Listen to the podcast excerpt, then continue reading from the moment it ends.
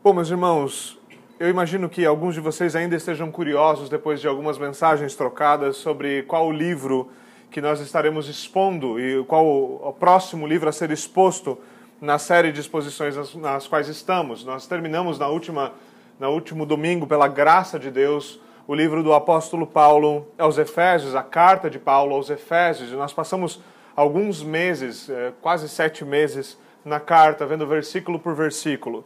E como é algo bastante habitual nas igrejas reformadas, nós não nos focamos apenas no Novo Testamento, porque não é apenas o Novo Testamento que é a palavra de Deus. Nós acreditamos que toda a Escritura é a palavra de Deus, mas também que, que somente a Escritura é a palavra de Deus, desculpe, e que também toda a Escritura é a palavra de Deus. E por isso nós gostamos de intercalar as séries do Novo Testamento com séries também no Antigo Testamento. E nós já passamos por alguns dos profetas menores em diversas pregações, já tivemos uma série completa num deles, e hoje eu gostaria de convidá-los a mais um desses profetas menores para considerarmos o ensino da palavra de Deus. E eu os convido então até a, a carta do profeta Jonas, ao livro do profeta Jonas. Aqueles que estavam curiosos e viram talvez a xilogravura que foi partilhada, talvez tenham pesquisado, talvez tenham ficado em dúvida do que era, e aquela pintura era, aquela xilogravura era basicamente sobre Jonas pregando na cidade de Nínive. E Jonas é um daqueles que nós conhecemos como um dos profetas menores. Profetas menores e maiores são simplesmente distinguidos por conta do tamanho de seus livros. Os menores têm livros menores, os maiores. Bom, acho que a coisa é bastante óbvia. E então nós hoje começamos a considerar a carta, uh, o livro do apóstolo, do profeta, desculpe, Jonas. Mais uma vez, livro do profeta Jonas, o capítulo de número 1, eu gostaria nessa noite de considerarmos o chamado de Jonas nos dois primeiros versículos deste livro. Esse é um livro bastante breve, como vocês podem ver, e nós vamos considerar um pouquinho, e essa é uma carta que muitas vezes é, é discutida em vários termos, porque embora ela contenha de fato uma profecia, há um foco um tanto quanto especial na própria história de Jonas, e alguns não a consideram tanto profético quanto histórico. E esse é um livro que me chama sempre muita atenção pelo fato de ele ser um livro um tanto quanto satírico e um, um tanto quanto irônico. Porque neste livro nós temos, obviamente, a soberania de Deus apresentada de maneira gloriosa, não somente sobre Israel, mas também sobre nações fora de Israel. Nos lembrando que o domínio de Deus é um domínio sobre todas as coisas, que todos os reis da terra devem reconhecê-lo. Mas algo muito peculiar ainda, e um tanto quanto irônico ou satírico nesse livro, é o fato de que no livro do profeta todos obedecem a Deus, menos o profeta. E ainda assim, o nosso Senhor Jesus Cristo deixa claro que um dos importantes sinais sobre o próprio Cristo é o sinal do profeta Jonas. Pela graça de Deus, a minha intenção, à medida que nós caminhamos por esse livro, é demonstrar como Jonas aponta para alguém que é maior do que Jonas. Como Jonas não é simplesmente um fim em si mesmo, mas na verdade ele é como uma grandíssima placa apontando para o nosso Senhor Jesus Cristo. E nessa noite nós consideramos então os seus dois primeiros versículos. Eu convido vocês então mais uma vez, Jonas capítulo 1, versículo, versículos 1 e 2 eu peço que vocês ouçam com atenção e com fé, pois esta é a palavra de Deus. Eis a palavra do Senhor. A palavra do Senhor veio a Jonas, filho de Amitai, com esta ordem: Vá depressa à grande cidade de Nínive e pregue contra ela, porque a sua maldade subiu até a minha presença. Vamos até o Senhor em oração. Senhor, nós pedimos do Senhor a sua graça e a sua misericórdia. Por favor, Senhor, por favor, abre o nosso entendimento, abre os nossos ouvidos para ouvir a tua voz.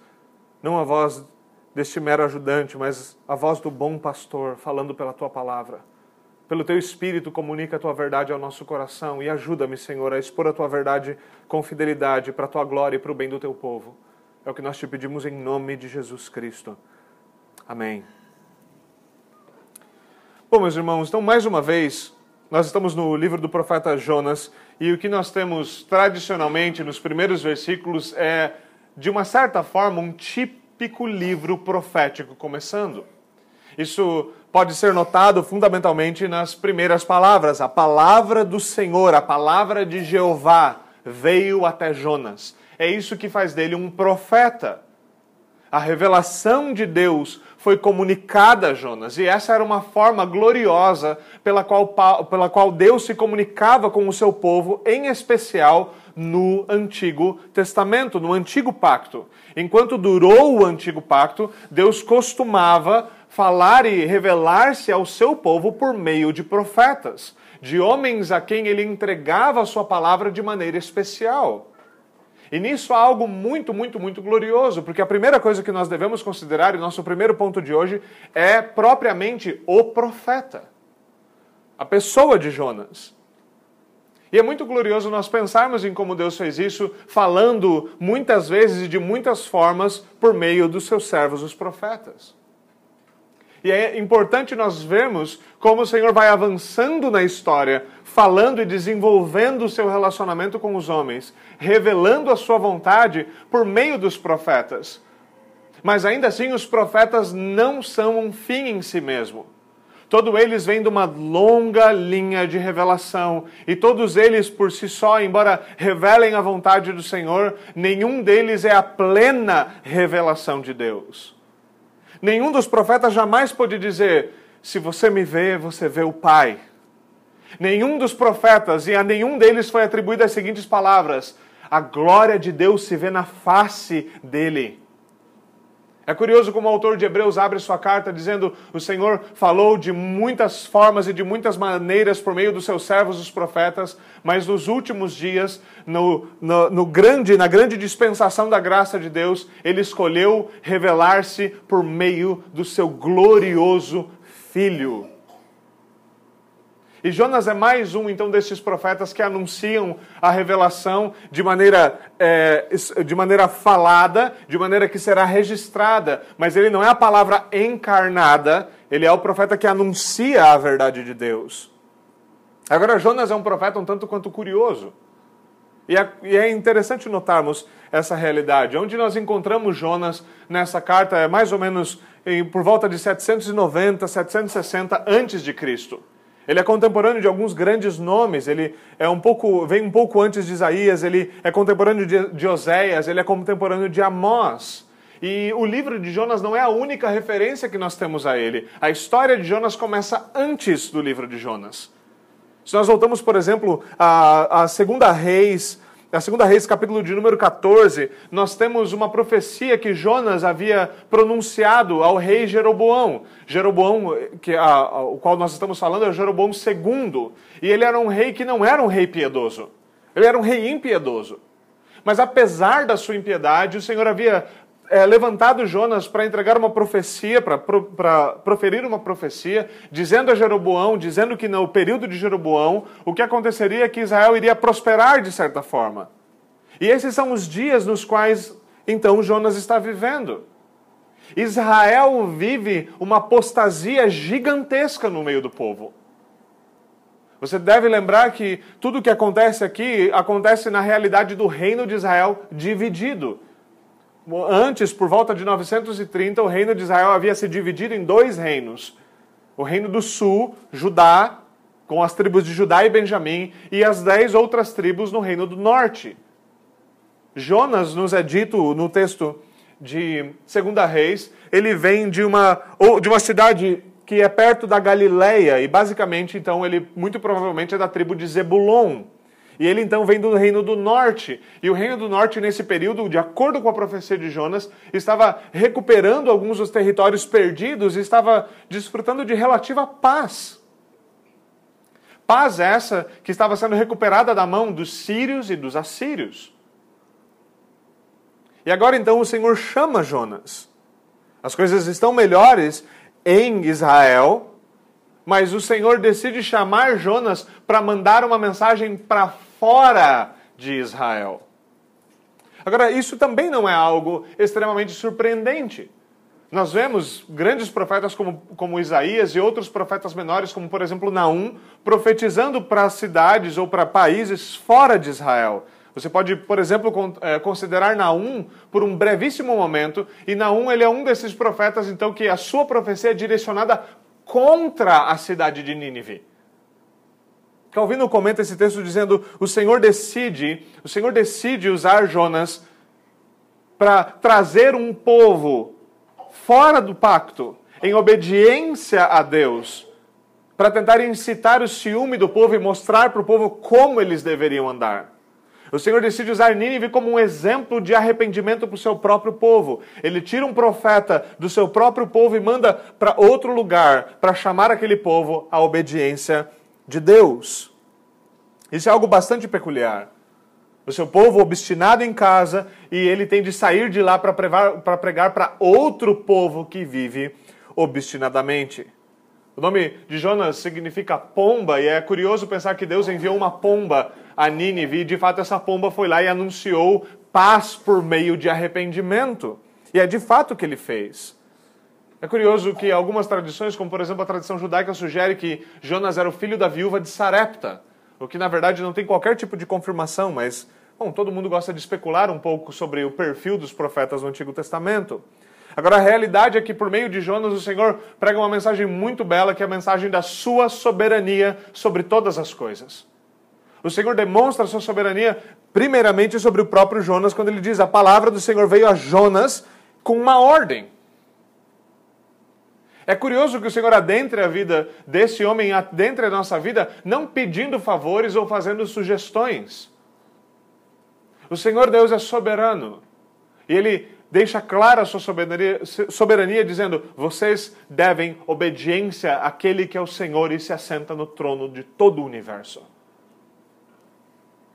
E o Senhor demonstra isso não somente por meio do chamamento de Jonas, mas também por meio da mensagem ou da ordem, da missão de Jonas. Você vai até a Nínive chamá-los ao arrependimento, pregar contra a cidade de Nínive. É curioso nos nossos dias, alguns, algumas pessoas gostam da ideia de que Deus lida com indivíduos, mas ele não lida com nações. Algumas vezes as pessoas entretêm esse tipo de ideia. Não, Deus lida com certos indivíduos, mas ele não vai lidar com governos, com reinos, com nações. Mas desde o Antigo Testamento, Deus sistematicamente lida com essas coisas. Nós podemos considerar brevemente o Salmo 2, quando, ele, quando o salmista diz que os governantes da terra deveriam beijar o filho para que ele não se ire. É necessário que as nações reconheçam o governo de Cristo, reconheçam o governo de Deus, a sua legislatura sobre todas as coisas. De outra forma, ele trará juízo, ele fará justiça a seu tempo, porque ele é o soberano de todos os reis, de todos os governantes da terra. E no livro de Jonas isso fica explicitamente claro com cada uma das criaturas, desde as racionais até as irracionais, obedecendo a ordem de Deus. Menos o profeta. Isso é bastante curioso. Mas eis então o profeta que recebe as suas mensagens para outras nações. Agora veja, Jonas não apenas recebeu uma, uma mensagem para Nínive. Ele não é como Naum, Naum recebeu uma mensagem contra Nínive. E o que ele fez? Ele profetizou contra Nínive. Talvez ele tenha escrito num rolo e mandado para o rei de Nínive. Mas o Senhor não pediu isso de Jonas. O Senhor veio a Jonas e disse o quê? Eu quero que você vá depressa até a cidade de Nínive. O Senhor envia o seu profeta até lá. E convenhamos o tamanho da missão que Jonas está recebendo aqui. Ele não é ninguém em Nínive. É possível que ninguém o conheça. E ele não chega exatamente com a mensagem mais agradável para uma cidade poderosa, como nós veremos que Nínive era. Mas ainda assim o Senhor desperta o profeta e chama o profeta para que ele vá e pregue. O Senhor está mandando Jonas viajar mais ou menos mil quilômetros de distância. Nínive era uma cidade que ficava uh, nas margens do rio Tigre. Ele tinha que viajar, ele teria que viajar. Ele teria de viajar. As nossas crianças talvez possam desenhar isso, essa primeira coisa. Nós não vamos entrar ainda em para que lado Jonas foi, mas uma coisa é certa: Jonas recebe essa profecia, o que ele começa a fazer é preparar as suas malas para viajar. E essa viagem tem de ser feita rápida. É isso que está acontecendo. Jonas está se preparando para ir. E isso é algo bastante peculiar quando nós consideramos. Jonas recebe uma mensagem de Deus e o que ele deve fazer, o que Deus ordena que seja feito, é que ele vá até aquele povo e anuncie a verdade de Deus. De uma certa forma, nós temos um glorioso prenúncio do Evangelho de Jesus Cristo. É necessário que de fora venha a salvação. É necessário que a salvação venha até nós. É necessário, e foi necessário posteriormente, alguns anos, alguns anos depois de Jonas, que o próprio Deus tomasse também um trem com destino à criação. Que o Criador se fizesse também criatura, para que ele também anunciasse a nós uma mensagem de arrependimento e salvação por meio da fé É a mensagem de Deus nos dizendo que a encarnação era necessária, que era necessário vir um profeta maior do que os anteriores. Como Moisés mesmo disse, é necessário que venha um profeta a quem vocês ouçam. É necessário que o próprio espírito da profecia se faça carne, habite entre homens e anuncie paz por meio do arrependimento e da fé em Jesus Cristo. E assim, Jonas é só um exemplo, é só uma pequena figura de alguém que é muito maior do que Jonas. Como o próprio Senhor Jesus Cristo nos disse enquanto nos seus dias na terra: Eis aquele que é maior do que Jonas. Agora, considerem rapidamente aquilo que Jonas, aquilo que é proposto para o profeta Jonas. É proposto diante dele que ele vá a uma cidade, essa cidade chama-se Nínive. Mais uma vez, a cidade fica às margens do rio Tigre. Nós estamos falando mais ou menos da parte mais norte da Mesopotâmia. Nós estamos falando que hoje é o Iraque, fundamentalmente. E basicamente a ideia seria mais ou menos como hoje ir até o Iraque. Ele ia para um país não exatamente amigável, com uma mensagem não exatamente boa. É curioso quando nós olhamos tanto para o livro de Naum quanto para o que a Escritura fala da cidade de Nínive. Essa cidade é uma grande cidade. Aqui ele dito é uma grande cidade. Isso deveria ser entendido de uma maneira bastante é, literal. Ela era a capital do Império Assírio. Ela possuía muitos habitantes. Fala-se em pelo menos 600 mil habitantes. Para uma cidade daquela época, isso é gigantesco. Uma cidade com muros muito grandes, muita riqueza. Muita riqueza. Uma cidade eminente entre as cidades daquele tempo. E o seu povo era fundamentalmente conhecido como uma raça cruel e sensual. Essa era uma cidade pagã. E às vezes nós temos dificuldade de imaginar os pagãos, como eles realmente eram. Mas o paganismo não era a coisa sofisticada que muitas vezes nos é apresentada hoje pelos pagãos modernos, pelos neopagãos. O paganismo eram religiões de violência, religiões extremamente sensuais, extremamente sexuais, extremamente perniciosas. Era um povo que normalmente não tinha muito prazer em exercer misericórdia, porque alguns deles mal conheciam exatamente esse conceito. E Jonas recebe então essa mensagem e é dito para ele: você tem que ir até Nínive e pregar contra eles uma mensagem.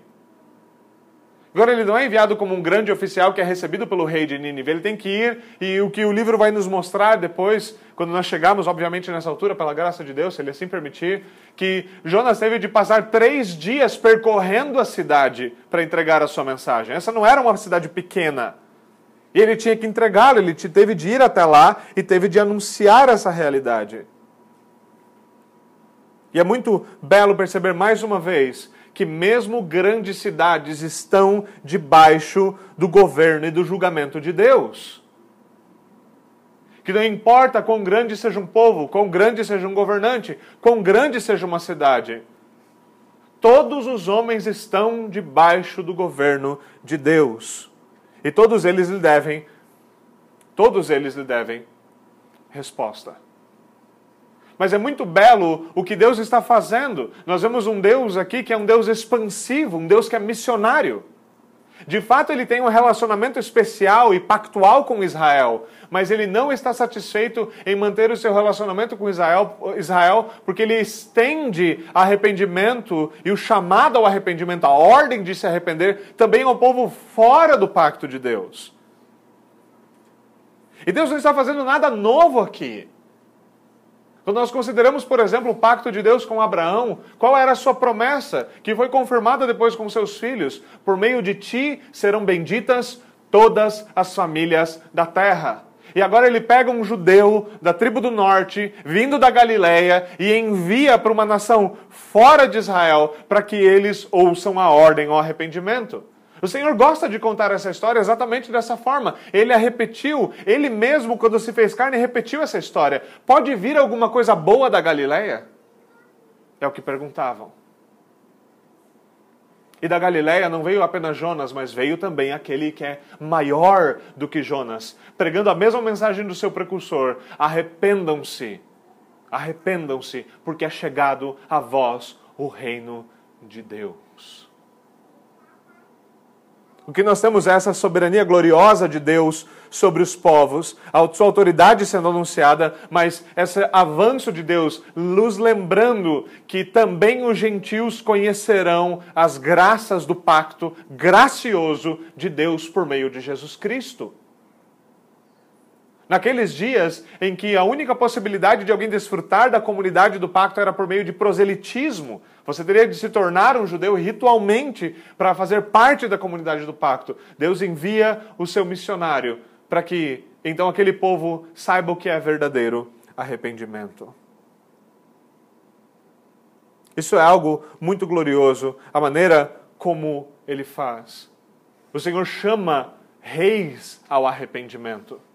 Mas quando ele mesmo vem à terra, ele não ascende ao trono de rei de Israel e então domina sobre os outros povos. Ele ascende ao trono de rei do universo e reina sobre todas as coisas. E de lá nós sabemos que não somente a nossa cidade, mas toda a terra lhe está sujeita, e todos lhe darão contas pelos seus pecados. A sua ordem e o seu chamado continuam ecoando através dos profetas, através do precursor do próprio Cristo, João Batista, através do próprio Cristo, através de todo o ensino apostólico e através hoje da igreja como um luzeiro no mundo. Arrependam-se para o perdão dos seus pecados, creiam em Cristo e sejam salvos todos os povos, em todos os lugares, e levantem mãos santas em adoração a Deus. Essa, esse continua sendo o anúncio essa continua sendo a mensagem. E pela graça de Deus, outros missionários, como talvez Jonas, lá no Antigo Testamento, também se achegaram a nós. E hoje nós podemos juntos olhar para essas coisas e ver: o Senhor cumpriu a promessa que fez ao seu servo Abraão. Ele é o Deus fiel, ele é o Deus que cumpre o seu pacto e nós podemos confiar nele.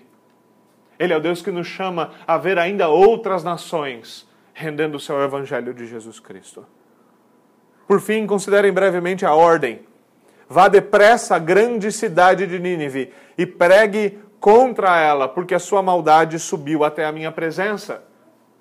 É muito curioso ver essa, essa parte final do versículo, porque a sua, a sua maldade subiu até a minha presença. Talvez você vai lembrar de um outro lugar, pelo menos um outro lugar, onde essa, essa mesma fraseologia é usada. E é quando o Senhor vem contra Sodoma e Gomorra.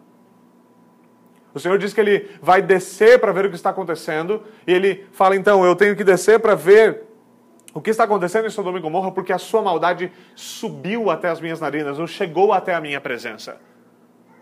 A ideia fundamental é de que o povo de Nínive era de tal forma rebelde e odioso e pecaminoso que o Senhor já não poderia tolerar mais os seus pecados, que era hora de agir que era necessário vingança da parte de Deus, que o Deus Santo precisava fazer justiça. E aqui, mais uma vez, nós somos encarados com o Evangelho de Jesus Cristo. Há duas e apenas dois caminhos para a justiça diante de Deus. Ou nós encaramos Deus nos nossos pecados, respondemos a Deus pelos nossos pecados e enfrentamos a sua santa e justa ira contra os nossos pecados, ou nós nos refugiamos no madeiro de Jesus Cristo. E nele os nossos pecados são perdoados, nele a justiça de Deus é satisfeita, e nele nós temos a redenção pelo seu sangue, paz com Deus e verdadeira justiça. A mensagem do Antigo Testamento não difere, neste ponto, em nada da mensagem do Evangelho no Novo Testamento. arrependimento ou morte eterna. Como dizia o antigo pregador Charles Spurgeon, o pecado e o inferno estão casados até que o arrependimento anuncie o divórcio. Há um único caminho. E essa é a mensagem de Jonas: é chegar e sair do seu povo, ir até uma cidade que lhe é odiosa, um povo que lhe trouxe muitos problemas. Nós veremos, se for possível, nós veremos uma das coisas que aconteceu até Jeroboão era que os assírios cobravam impostos, impostos do reino do norte. Muito possivelmente Jonas não era exatamente um cara muito amigo de quem cobrava imposto, era um, era um bom cristão, em outras palavras, e parecia não gostar muito dos assírios por isso também. E a realidade que nós temos então é desse homem tendo que ir sem autoridade nenhuma, sem ofício nenhum, sem reconhecimento nenhum, ir até o rei daquela terra, ir até aquela grande cidade proeminente e dizer: Deus é contra vocês. E se vocês não se arrependerem, haverá destruição. O próprio Senhor subverterá toda a cidade. Os pecados deles clamavam por justiça. E Jonas foi tirado então da sua nação para pregar aos gentios, um forasteiro desconhecido que deveria anunciar destruição. Aqui nós devemos considerar a missão e o chamado de Jonas, pessoalmente. Muitas, muitas vezes, e é curioso, pesquisando os comentários, muitos comentaristas não gostam de Jonas. É bem, bem peculiar. Eles não gostam de Jonas. Alguns poucos consideram a seriedade da sua missão. Não era uma missão fácil.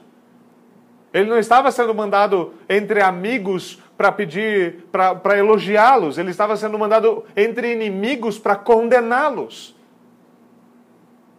Jonas saberia muito, sabia muito bem que o Senhor, que aquela situação poderia causar-lhe muito dano. Ainda assim, ele tem uma missão da parte do Senhor e ele deve, ele deve obedecer. E aqui nós somos chamados a considerar a nossa própria obediência ao Senhor. Como nós veremos, se o Senhor permitir, no próximo domingo, Jonas não foi exatamente obediente nesse primeiro passo. Ainda assim, quando ele obedece ao Senhor, o Senhor ganha o seu coração de maneiras bastante peculiares. É necessário que Jonas primeiro morra e ressuscite para que então ele se aperceba do que ele deve fazer. Nós vemos como o Senhor abre as portas para que a sua obediência de fato seja efetivada. Ele abre o caminho para que Jonas possa obedecer a Deus da maneira adequada. A sua história, de maneira bastante objetiva, e aqui eu faço um paralelo de um dos comentários li, nos ensina de maneira clara que quando o Senhor nos exige algo, quando o Senhor demanda algo de nós, Ele mesmo provê os meios para que nós possamos obedecê-lo. O Senhor não coloca sobre nós nenhum chamado, nenhuma ordem, nenhuma lei que nós não possamos obedecê-lo. Sempre há graça suficiente, sempre há graça disponível e é isso que o próprio Evangelho de Jesus Cristo nos promete: que a graça do Senhor nos basta. Que sempre obedecer é melhor do que sacrificar. No caso de Jonas, até melhor do que ser sacrificado. E nós precisamos considerar essa realidade que nós devemos contemplar em Jonas o Deus que é soberano sobre todas as coisas e confiar no Deus soberano e confiar que nós podemos confiar nesse Deus soberano enquanto obedecemos os seus mandamentos.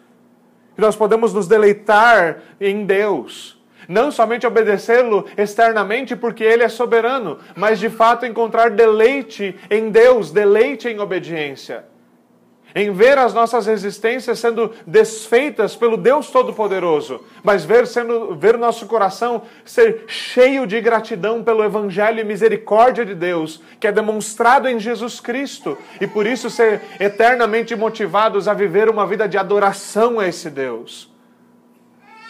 Que nós podemos olhar para essa realidade e ver que o que o Senhor pede de nós é que nós andemos em humildade diante dele e o obedeçamos.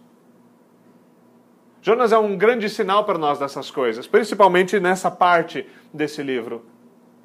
Daquele que recebeu a palavra de Deus mas não estava pronto a obedecer a Deus, não estava bem disposto à obediência. Todos nós podemos, e talvez como Jonas a primeiro momento ficou duvidosos sobre o que a nossa obediência nos conquistaria. Sobre o que a obediência, a nossa própria obediência, conquistaria diante de Deus. Considere você mesmo no lugar do, do profeta Jonas. Você obedeceria? Agora, saia um pouquinho do mundo da fantasia e considere a amável lei de Deus que está diante de nós e a nossa dificuldade em obedecê-la. Meus irmãos, se há algo que nós precisamos nos aperceber é que arrependimento em nós é tão necessário quanto era em Nínive. É que o nosso coração é rebelde e que nós precisamos nos arrepender. Que nós precisamos ir até o Senhor e que de nós mesmos nós não temos nenhuma obediência a oferecer a um Deus santo. E talvez os judeus pudessem olhar para Jonas como um tipo de prenúncio messiânico, daquele que vinha e saía para fora de Israel para anunciar a salvação aos gentios. Mas que obediência desse Messias é essa que é desobediente? Esse é o Messias? Não. Mais uma vez, é necessário alguém maior do que Jonas. É necessário alguém com plena obediência é necessário um substituto perfeito, de plena obediência à lei de Deus em todos os seus aspectos. Quem de nós gostaríamos de um profeta como Jonas, que não está muito interessado na salvação do povo a quem ele é enviado? Mas graças a Deus, Deus não enviou Jonas. Deus nos enviou aquele que é maior do que Jonas. Deus nos enviou o seu Filho Jesus Cristo e o seu filho Jesus Cristo foi perfeitamente obediente. Não porque lhe era necessário qualquer coisa como essa, mas no nosso lugar foi que ele obedeceu. A sua obediência ativa a cada um dos preceitos da lei de Deus, onde cada um de nós e até mesmo os profetas falharam, ele não falhou. Ele obedeceu perfeitamente para que a sua justiça pudesse ser comunicada a nós.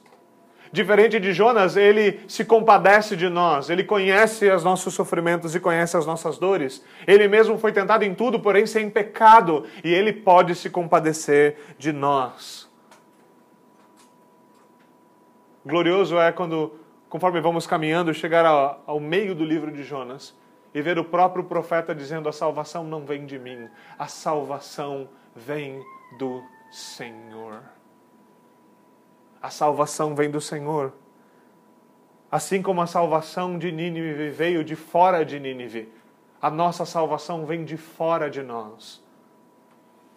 Nós não podemos salvar a nós mesmos e não podemos descansar nas nossas próprias obras. Nós não podemos descansar na nossa própria obediência. Nós precisamos descansar na obediência daquele que em tudo obedeceu perfeitamente. Em nós mesmos não há verdadeiro descanso, não há paz. Há uma única coisa: o anúncio de certeira destruição por causa dos nossos pecados, mas por meio de Jesus Cristo. O Senhor não apenas nos anuncia salvação, mas o próprio Deus se fez carne e veio trazer salvação até pecadores. E assim Jonas apresenta diante de nós alguém maior do que Jonas. Deus não nos mandou somente o profeta, Deus nos mandou o seu próprio Filho. E pela fé nele, todos os confins da terra podem conhecer verdadeira salvação. Esse filho não foi só humilhado em dores, mas ele assentou-se à majestade, à direita da majestade nas alturas, e de lá ele reina sobre todas as coisas. De lá ele nos enviou o seu Santo Espírito, e pelo seu Santo Espírito ele nos ensina e nos confere uma nova obediência. Para que nós, enquanto descansamos na sua soberania, possamos em gratidão obedecer a Deus. Meus irmãos, quando começamos o livro de Jonas, que o Senhor nos ajude a perceber a glória do Evangelho de Jesus Cristo nas páginas do Antigo Testamento. A perceber como, mais uma vez, Jonas aponta para alguém maior do que Jonas. Possamos olhar para o próprio Jesus Cristo anunciando a salvação que se achegaria a todas as nações, a todos os povos por meio da mesma mensagem. Arrependam-se e sejam salvos todos os confins da terra. Meus irmãos, se hoje nós nos encontramos nesses nossos confins da terra e conhecemos verdadeira salvação, é por causa desse Deus amoroso, soberano e missionário. Um Deus que envia a sua palavra a todos os cantos da terra, conforme ele enviou o seu próprio filho. O Deus eficaz que jamais permite que a sua palavra volte para si vazia. Vamos até o Senhor em oração.